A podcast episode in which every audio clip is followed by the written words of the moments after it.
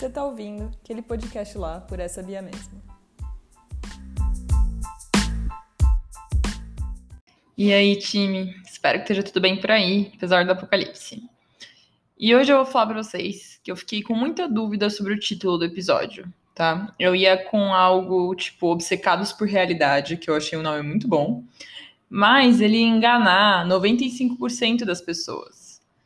Então, eu também pensei numa coisa um pouco mais literal. Mas como o tema de hoje é reality show, eu achei que se fosse literal demais, ninguém ia querer ver. Porque eu sei que tem gente que gosta de reality show, mas eu também sei que tem gente que odeia.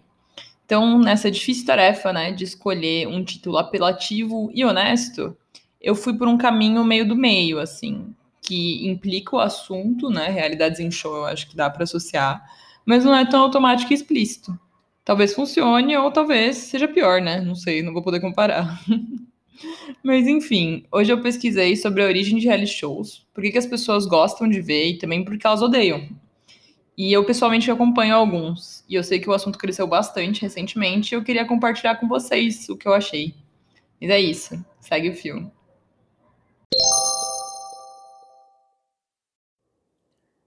Ai, gente, eu já queria antecipar e pedir desculpa, porque no fim do episódio você vai ouvir as crianças brincando no pátio, tá? Mas enfim, fico feliz que elas tenham se divertido, mas saiu um pouco na gravação. E faz parte, né? A vida é assim. Vamos lá. Nos últimos dois anos, não sei se você acompanhou, mas o Big Brother Brasil ele conseguiu reverter um quadro que estava bem negativo de audiência e voltou a crescer muito. Então, desde 2020, isso mesmo antes da pandemia, ele bateu recorde em redes sociais, com conversas no Twitter e recuperou muito do brilho que ele vinha perdendo. E durante o isolamento, então, nem se fala, né? Edição desse ano, enfim, coisa pegou fogo. Eu, pessoalmente, não assisto Big Brother e não é porque eu não gosto de reality show, ou porque eu acho uma parada idiota, nem nada disso, mas é porque a fórmula realmente não funciona para mim, assim, pessoalmente. Porque mais me estressa do que me entretém, né? Vai entender. Eu fui pesquisar, então, sobre reality shows. Eu fui tentar entender de onde vem o formato, como começou isso, como chegou onde está chegando hoje. E o primeiro que aconteceu rolou lá nos Estados Unidos, foi nos anos 70, mais precisamente 71 e ele acompanhava uma família americana normal, chamada Loud, a família Loud. É, e eles eram normal, assim, eles eram uma família normal, real, não era que nem Kardashian, não era uma coisa de famosos, mas eles tiveram questões que eram tabu para a época. Então, por exemplo, tinha divórcio, tinha um filho mais velho gay, e o nome, inclusive, era An American Family, né, uma família americana. Teve 12 episódios e, por trazer essas questões, teve muito impacto na época. Em 2002, o American TV Guide, que é, enfim, uma, meio que uma revista, um negócio lá ligado à TV americana, elegeu An American Family parte dos 50 seriados mais importantes da TV de todos os tempos americanos, assim. Então, teve bastante importância. Mas apesar do sucesso que foi An American Family, o formato não vingou. E provavelmente porque não era muito compatível com a época, assim. O próprio American Family foi bastante impactante.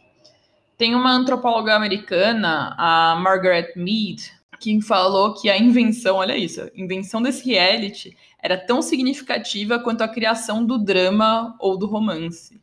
Ela falou que era uma nova forma da gente explorar a contemporaneidade. Eu achei muito foda, achei forte assim. E basicamente, então, quando a gente vai olhar a definição ao pé da letra do que, que é um reality show, ele consiste em uma série de TV que envolvem pessoas reais vivendo acontecimentos reais. Tem algumas partes do formato que chegam a ser quase documentais, né? Quando tem, por exemplo, a pessoa comentando o que está acontecendo, aquelas entrevistas. E é engraçado, né? Porque a parte documental, documentário em geral, é outro gênero de cinema e TV que se preocupa com a realidade, em retratar a realidade mas o reality show é um pouquinho diferente, né? Tem uma porrada de tipos de reality, inclusive.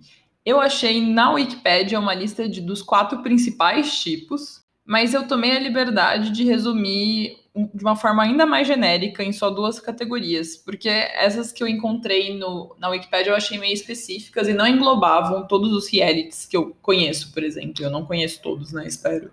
Então, realities tratam de pessoas reais e acontecimentos reais e se dividem nesses dois tipos. O competitivo, então aí dentro tá, sei lá, Big Brother, No Limite, que é aquele de ser solto na floresta e sair brigando com as pessoas. É, vidrados, que é o pessoal que é, esculpe vidro, brincando com fogo. E aí também tem o tipo, além desse competitivo, que é o documental. Documental bem entre aspas, tá? Mas não porque tem um rigor de documentário, mas porque ele se propõe a acompanhar pessoas vivendo ou o dia a dia normal ou proposto dentro de alguma regra diferente, né? Então, de férias com ex, por exemplo, é um reality documental, tá acompanhando pessoas com a premissa de que vai ficar chegando ex para ter férias com elas. Keeping Up with Kardashians, então acompanhar a família Kardashian no dia a dia. É, casamento indiana, ver uma casamenteira indiana juntar as pessoas, Sixteen and Pregnant, das adolescentes que ficavam é, grávidas, Miami Ink, de tatuadores. Todos esses têm um formato meio documental. Então existem esses dois tipos, o competitivo e o documental. American Family, né, que foi o primeiro, tinha o formato de acompanhar as pessoas no dia a dia, não tinha competição, era uma coisa que se propunha a só, entre aspas, observar. E nos anos 90, a MTV criou um outro reality show que cresceu, que acompanhava um grupo de adolescentes morando na mesma casa, e se chamava Na Real. O formato ainda estava bastante contido, né, nessa ideia quase documental, nada muito extremo, e foi pertinho da virada do milênio, se não me engano foi 99, eu anotei aqui dessa forma, não vi que era 90, se era 99 ou 98. É, 99 que a primeira versão do Big Brother rolou na gringa, mais especificamente na Holanda. E, assim, notaram bem rápido que ia fazer muito sucesso. Eles venderam os direitos e as ideias né, do formato para várias produtoras em diversos países. Eles tentaram, inclusive, vender para o Silvio Santos no SBT. E ele não comprou, mas ele transformou a premissa na Casa dos Artistas, que é basicamente um Big Brother só com celebridades. No ano seguinte da Casa dos Artistas, que teve um puta sucesso, a Globo lançou o Big Brother oficial e, inclusive, pagou os direitos para a Endemol, enfim, que é a produtora gringa que lançou a ideia. Na mesma época, também começou o Survivor, que é um reality estilo no limite, de competição em situação de sobrevivência.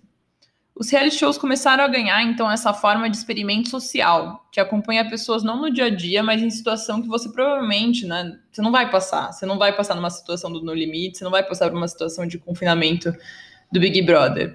E é bem interessante nessa né, virada. Você pode odiar reality show, mas vem comigo aqui admitir que é fascinante como tá sendo, como foi e continua sendo uma revolução no entretenimento. Não no sentido de, nossa, vai revolucionar e é super foda, mas é interessante o que tá entretendo a gente, né?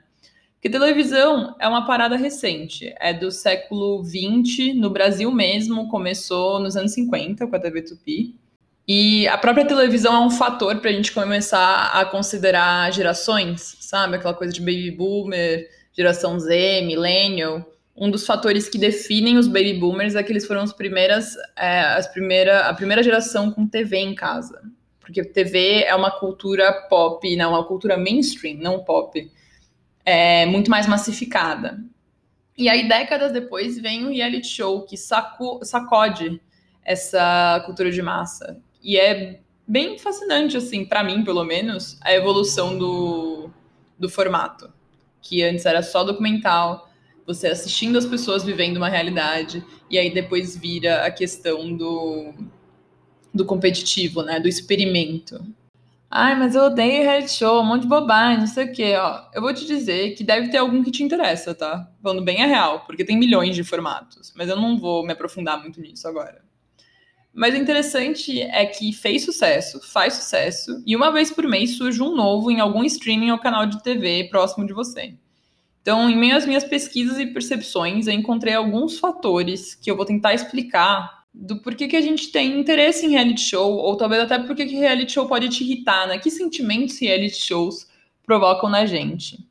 É lógico que nem tudo se aplica a todos os realities, tá? Porque é difícil você pôr, por exemplo, Keeping Up with the Kardashians, Guerra dos Cupcakes e Big Brother, tudo no mesmo saco. Mas dá pra gente olhar por cima. Então vamos lá. Primeiro ponto veio de um artigo do Psychology Today de uma mulher chamada Wendy Patrick. O artigo fala sobre preferências do entretenimento falarem sobre personalidade. How reality TV preferences reveal personality. E fala sobre voyeurismo. Você sabe o que é voyeurismo? No pé da letra, é um fetiche que consiste em assistir pessoas em momentos que, em tese, ou você não deveria estar assistindo, tipo, pessoas trocando, pessoas fazendo sexo, É, ou uma coisa meio concordada que você assiste, enfim, mas é você tomar o papel de observador. Tem um tesão ali em, em você fazer parte, secretamente ou não, do momento, sem ter que tomar ação. A expressão ela tem um uso mais abrangente e é nesse sentido, tá, que os pesquisadores aplicam, não é no sentido sexual. Quando a gente está falando de reality show, a gente está falando de uma necessidade voyeur de alguns telespectadores. É show, hein? É uma vontade que a gente tem de vigiar, de ser meio presença onipresente em acontecimentos, mas sem precisar tomar parte, é só a gente assistindo. Isso, na minha opinião, pelo menos, tá? Na, é, se aplica bem mais aos reality shows tipo documentais. Sempre entre muitas aspas, o documentais. Tipo Kardashian, é, Housewife de não sei onde, Férias com Ex, até um Big Brother, dependendo, né? Que é aquela coisa que segue pessoas o dia inteiro. Big Brother também é de competição, mas eu acho que é justo colocar ele nos dois. É um prazer de assistir essas interações que alimentam esse lado nosso voyeur que no geral, a gente reprime, né? A gente fala, não, não é para ficar assistindo as pessoas aleatoriamente. Mas nesse caso é permitido e, inclusive, estimulado que eu assista o que está acontecendo. Não tem nada de errado. E aí você meio que aproveita e vira, enfim, um pote de biscoito que você não consegue parar de comer. E eu acho doido que isso mexa assim a nossa cabeça. Esse pedacinho meio Maria Fifi, que a gente provavelmente nem se toca que tem durante o tempo, mas que reality show desperta. Talvez por isso também que muita gente tem uma raiva forte do, do reality show, que é um sentimento de que, independente de estar aberto para a gente assistir, a gente não deveria estar assistindo, que não é certo consumir história dos outros dessa forma, que é uma indignação de que aquilo não é para ser conteúdo. Eu não sei também, isso aí é total, total suposição minha. Mas enfim. No mesmo artigo, tem uma outra hipótese, né? Um outro fator do porquê reality show é interessante, que é a hipótese do estímulo social se assistir um reality show, se testemunhar acontecimentos reais, rolando com pessoas reais, com possíveis, inclusive, testemunhos que a pessoa tá te contando as coisas quase como confidente, isso tudo acaba sendo quase como uma interação social. Você reagiria a isso de forma similar ao que você reagiria a um estímulo social. Isso me fez pensar demais na pandemia eu procurei para ver se confirmava a minha suspeita. E eu achei uma notícia falando do aumento de audiência durante a pandemia de realities como Big Brother e A Fazenda. E pensando também em streaming, 2020 coincidiu com o lançamento de vários realities, alguns com maior ou menor mobilização das pessoas, né? Mas Casamento às Cegas, Brincando com Fogo, até uns alternativos, tipo Batalha das Flores, Next in Fashion. E eu, pessoalmente, consumi bastante reality show de streaming nesse período, principalmente os mais focados em interação humana, meio documental, como Casamento às Cegas, em que as pessoas elas ficam cinco dias se conhecendo em salas que elas não podem se ver, e aí no fim você tem que decidir se vai casar com ela ou não. Assim, é uma premissa de você se apaixonar sem ver a cara do outro. Ou então tinha o Brincando com Fogo, que é um reality sobre você criar conexões profundas com abstinência sexual. É muito engraçado. São pessoas que têm zero autocontrole e aí elas perdem o prêmio em dinheiro se elas fizerem qualquer coisa, enfim. É onde a gente sem freio, é engraçado. E é foi uma sensação que eu tive pessoalmente foi me sentir parte do grupo em alguns momentos. Eu tava acompanhando a fofoca, assim, a Maria Fifi que vive em mim, saúda a Maria Fifi que vive em você. Eu acho um ponto interessante esse porque eu pessoalmente senti bastante durante a pandemia. Pelo menos para esse documentais. Quando era alguma coisa de competição, eu acho que isso pega menos. Terceiro fator é um, uma coisa que veio mais da minha cabeça, sendo 100% franca com vocês, tá? Baseado no que eu li, baseado em algumas coisas que eu refleti enquanto espectadora de alguns realities. Pensando na estrutura de programas de TV em geral e reality também em particular, existem fórmulas, né? Que as pessoas recebem instruções para serem intensas, para, enfim, salientar ou buscar conflito. A própria seleção de participantes já pensa meio que na marca de cada um. Tipo, ah, o fulano é doido, o fulano é intelectual. E como essas marcas vão interagir.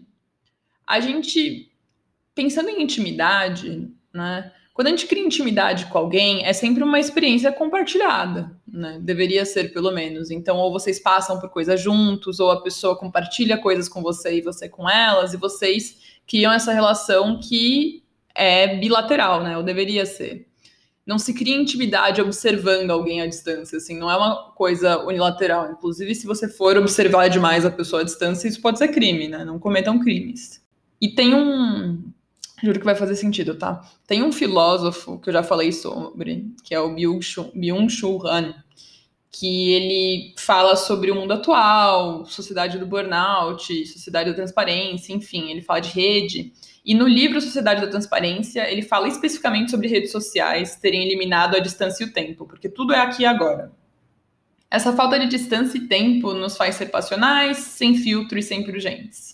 Eu tenho a impressão que essa falta de distância rola com a gente em reality show também, porque a gente fica observando as pessoas de perto por mais tempo do que normalmente a gente observaria, sem represália, porque a gente pode e deve, né, em tese, assistir, é incentivado, e em situações que acabam sendo vulneráveis, né? E a gente se sente próximo, sem distância, porque a gente tá vendo, sei lá, a pessoa chorar numa treta, a gente tá vendo a pessoa passar por questões extremas, a gente tá vendo ela compartilhar o que ela tá sentindo.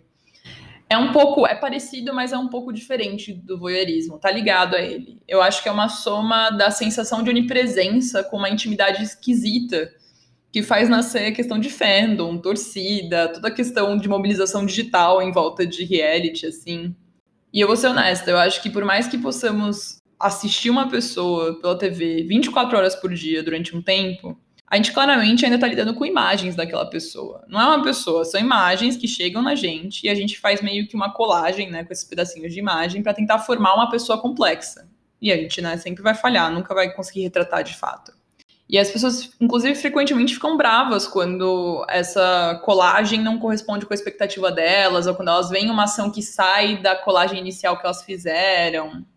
Mas eu acho interessante, assim, essa relação com imagens, expectativas e intimidade que a gente acaba criando num cenário de reality. Enfim, eu nem sei se é um fator direito, tá? Só queria compartilhar com vocês, já que a gente é tão próximo. E o último ponto, e creio eu, um, que é bem legal, é a curiosidade. Eu achei uma entrevista de uma professora de marketing no site do Mackenzie, que se chama Mariana Muniz, e ela falou de um fator que eu também vi é, no artigo do Psychology Today, mas ela trouxe uma luz diferente, sabe? Então, com ela falando sobre curiosidade, ela fala muito da nossa experiência, da forma que nosso cérebro funciona. Que a gente busca padrões e, inclusive, a gente está acostumado com narrativas com começo, meio e fim. Que Elite Show é mega habilidoso em montar um arco que te prende numa expectativa de qual vai ser a final, assim. Então, você começa e você tá entretido no arco dos personagens daquelas pessoas, né? Então, ah, eu tô vendo um reality show, o que eu falei lá do casamento às cegas. Eu quero saber se eles vão terminar juntos. Eu quero saber se essa coisa inicial vai dar em alguma coisa, eu quero, começo a ver, falo, meu Deus, tem esses percalços no caminho, será que vai dar certo? E, enfim, isso acaba alimentando o ramo do, do reality também, numa parada que eu acho muito legal, que são os realities de competição de coisas que eu não tenho a menor noção de como funciona. Então, assim, eu já assisti reality de coisa acessível, tipo cozinhar ou fazer cupcake. Mas eu também amo reality de gente especialista em coisa que eu nunca tive nenhum contato, tipo, pessoas que sopram vidro e fazem esculturas, competição de designer de interiores, competição de maquiadores, de pintura é, corporal, de cuteleiro fazendo a faca perfeita, de pessoa fazendo escultura com flores. É, eu acho maravilhoso, assim, é um dos meus nichos favoritos de TV, pra ser franca. E são coisas que eu não teria contato se não fosse para um reality de, de competição que acontece de passar na minha frente, assim, que o streaming traz para mim e fala: olha, experimenta isso aqui, acho que você vai gostar. E eu amo também que a gente vira especialista depois de três episódios, né? Então você vê, ai, nossa, que legal, tô super emocionada aqui com sopradores de vidro que fazem escultura. Dá dois episódios você tá, nossa, mas isso aqui, essa escolha que ele fez é amadora. Você tá assistindo de maquiagem, tá falando, ai, muito bonito, mas ó, foi a saída fácil que ela fez nesse desafio ai, designer de interiores fez esse design sem pensar na funcionalidade, como assim, né? Então todo mundo é especialista do sofá, assim como todo mundo é treinador da Copa do Mundo, né? Enfim. Tem uma música de um especial de um comediante chamado Bo Burnham no Netflix. O especial chama Inside. Eu já falei dele no último episódio. Mas a música se chama Welcome to the Internet. O refrão é literalmente que tá um pouco de tudo o tempo todo. E ele fala que se você não encontrar algo que te interesse na internet, você seria a primeira pessoa do mundo a não achar, porque sempre vai ter. E eu sinto, né, me perdoem pelo paralelo um pouco forçado, mas eu realmente sinto que reality show tá virando isso. Tem reality de pessoas em encontro com maquiagem de efeito especial, sexy beasts. Tem Naked Attraction, que é você escolher pessoas peladas antes de falar com ela, então se pensar é o conceito reverso do casamento às cegas. Tem Zumbo Just Desserts, que é umas sobremesas lindas. Tem milhares de formas e formatos de reality show. Eu fico impressionada assim com os temas e eu tenho a impressão que você sempre pode trombar com o que é interessante para você. E tem tudo aquilo que eu já citei, né? Enfim, eu citei vários tipos de reality. Tem, tem de tudo, juro. O mundo tem um reality show feito só para você. É só você procurar. Nas pesquisas aí que eu fiz, me citaram o filme do Show de Truman. E foi interessante, porque eu não tava lembrando desse filme. Não sei se vocês lembram, se vocês já viram, mas é um filme de 98 com o Jim Carrey. O Truman é um homem que, sem saber, vive um reality show. Então, desde bebê, a vida dele é filmada e todos ao redor dele são atores. Ele passou a vida inteira na mesma cidade, inclusive eles contam uma justificativa de que eles meio que fazem o, o pai dele morrer, entre aspas, porque o, o pai dele é um ator e não morreu, num acidente de barco para traumatizar ele, ele não conseguir sair da, de, tipo, não querer sair da cidade, etc. E tá uma, é uma parada que surgiu logo no início do conceito de reality show, e foi um ano antes do Big Brother surgir. E é bem interessante a, a ideia de que uma vida 100% normal, então um bebê que vira um menino e vira um homem e vive a vida de uma forma bem padrão, então ele tem o primeiro date, o primeiro beijo, ele com a mulher dele, etc. Tudo isso foi imaginado como entretenimento de milhões de pessoas. E o show de Truman me fez pensar no título original que eu queria dar para esse episódio, né, que era o Obcecados por Reality. Eu, obcecados por realidade, na verdade, né? Porque eu ia ser, enfim, implícito eu acho um conceito engraçado chamar reality show de reality, né? De atrelar ele a uma realidade. Sentar a bunda na cadeira para ver pessoas vivendo uma realidade. Acho engraçado. Mesmo que seja uma realidade forçada, né? Ou de mentira também, na real. Porque, né, dependendo do reality, realmente é bem mentira. Tem algumas coisas talvez a gente até sinta, até preste mais atenção, ou nos toque um pouco mais fundo porque a gente pensa sobre acontecimento vendo que são pessoas de verdade. Você vê um filme, por exemplo, sobre pessoas confinadas dentro de casa durante 100 dias, é diferente de você assistir Big Brother e ver pessoas confinadas dentro de casa durante 100 dias. Você começa a se, realmente se colocar na situação, talvez com mais intensidade. Sempre é lógico, né? Imaginando que você ia sair muito melhor. E assim, é um entretenimento bem junk food, tá, gente? É fácil de dirigir, de, de, dirigir não, de digerir. Mas eu adoro ver do ponto de vista de experimento. Tem uma porrada de reality show que eu super participaria se eles não fossem gravados, por causa da proposta. Então, sei lá, tá numa situação de confinamento, ver como eu, eu saio. Ou tentar me apaixonar por alguém sem conhecer o rosto da pessoa. Ou ir pro meio do mato e sair do soco com outras pessoas para ganhar um prêmio. Eu não me inscrevo porque zero interesse de, de aparecer em público fazendo essas coisas. Mas é, a parte do entretenimento não me atrai. Mas a ideia do experimento eu acho bem interessante. Menos um, na real, tá? Tem um que eu participaria da Netflix sobre confeiteiros medíocres tentando recriar bolos bizarros de profissionais em um tempo super curto de tempo. Em um tempo super curto. é, por dinheiro. Esse eu faria, fácil, assim. Assim que abrir no Brasil, eu vou me inscrever. Se chama Nailed It. É ótimo, eu amo. Mas, enfim, é engraçada, né? Essa forma que a gente tem de experienciar a realidade meio embelezada e aumentada através de terceiros. Então, vamos assistir pessoas vivendo a vida delas.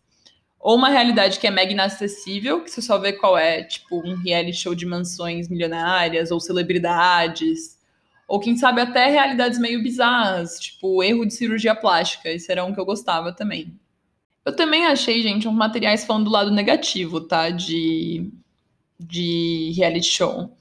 Tem um em especial no Pepsi, que é um periódicos eletrônicos em, em psicologia, de uma mulher chamada Marília Milan, falando dos efeitos psicossociais do gênero.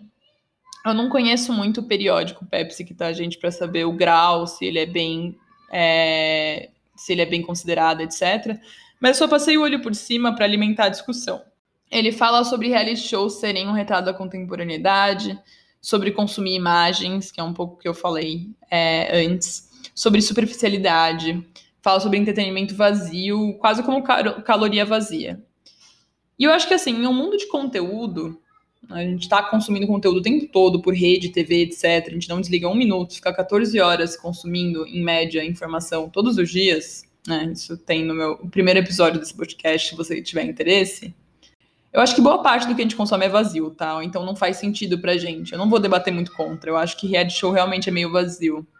É, mas não acho nem de longe que é o pior que a gente tem por aí, tá? É, e é difícil falar o que é causa e consequência. Eu acho que o fato de a gente se interessar por eles também não é porque eles vieram do nada, sabe? Eles, eles falam com a gente porque a gente se identifica com eles. Então, assim.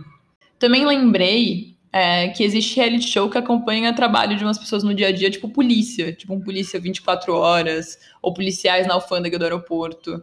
E é interessante, né? Porque tudo pode virar um conteúdo de entretenimento. Inclusive, muito disso serve também para gerar a imagem de humanização. Então, um policial é gente, a top model é gente, a Kardashian é gente, todos são muito próximos de você nessa, nessa relação que é completamente unilateral e sem distância e que você cria uma intimidade esquisita. Então, são todos fatores que afetam né, nossas narrativas, as mídias que a gente consome, enfim, tudo, todos os conteúdos que a gente consome afetam. É difícil você culpar e virar e falar, nossa, reality show especificamente está causando um monte de problema. E, francamente, assim, entre experimentos, curiosidades, voyeurismo, eu imagino que faça parte a gente consumir um pouco dessa caloria vazia, né? Lógico que sem excesso, gente. Excesso é ruim em todos os aspectos. Não cometam excessos, assim como eu falei para vocês não cometerem crimes. Mas, né? Quem sou eu para dizer alguma coisa?